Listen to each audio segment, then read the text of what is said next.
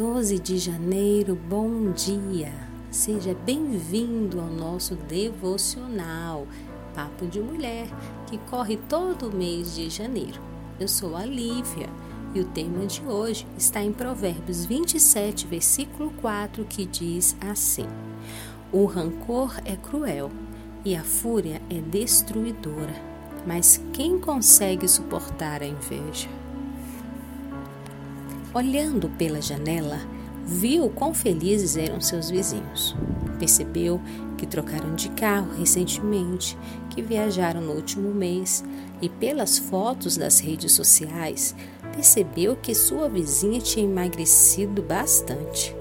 Ao voltar-se para dentro de casa, viu seu marido e filho sentados sobre aquele sofá velho. Olhou para si, lembrando o quanto engordara nos últimos anos. Se tivesse o dinheiro que eles têm, certamente já teria feito uma cirurgia plástica, pensou. Mas como não tinha, precisava se contentar com aquela casa, aquela vida.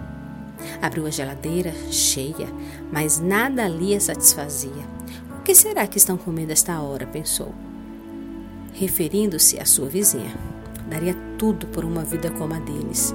Não aguentava mais a que taxava de miserável e, lamentando todos os dias pelo que não tinha, fechou aquela janela.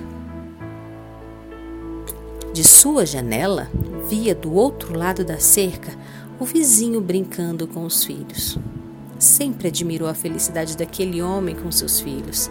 Lembrou o sacrifício que foi fazer o seu próprio marido deixar o trabalho ao menos uma semana para tirar férias com a família. Férias que planejou para salvar o seu casamento. Postava nas redes sociais as melhores fotos, na esperança de transparecer a felicidade que tanto desejava. Até perceber que emagreceu um pouco mas também, com tantos remédios para dormir e acordar, não tinha como ser diferente.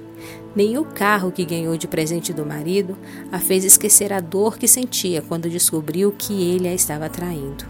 E dali, de sua janela, imaginava o quão feliz era sua vizinha por possuir um marido tão bom e filhos tão lindos. Certamente que Aquele ditado, a grama do vizinho é mais verde, é, às vezes realmente parece ser, não é? Mas ninguém sabe a verdade se não estiver convivendo. Ninguém sabe a verdade do que acontece entre as quatro paredes daquela casa. Certo que a vida de ninguém é muito fácil, certo que a vida de ninguém é 100% feliz. Existem momentos bons e existem momentos que não são tão bons. Mas o que vai fazer com que isso tenha continuidade é a sua postura e a sua posição. Olhar para a vida do vizinho e desejar ter a mesma coisa não é correto. Até porque, como eu disse anteriormente, você não sabe o que é verdade e o que é fake. Você não sabe quantos filtros o seu vizinho ou outras pessoas que você tanto almeja ser igual ou admira utiliza para demonstrar uma felicidade que não existe. O certo é você olhar para dentro de si, mudar, renovar e colocar esta casa em ordem, para depois colocar a sua casa em ordem, para ser referência e não inveja. Olhe para o outro e ore. Sim, ore, porque nem tudo que está maquiado está belo. Algumas coisas transparecem o que não é, na esperança de ter o que não tem. Seja grata pela sua vida. E se quiser mudança, corra atrás, faça. Não se lamente, mas levante e faça com que as coisas possam melhorar. Um passo de cada vez, sendo guiado pela mão, pela voz e pela presença do Todo-Poderoso.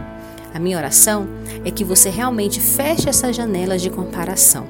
Feche toda janela que expõe alguma inverdade para você, fazendo com que você se sinta infeliz e para baixo.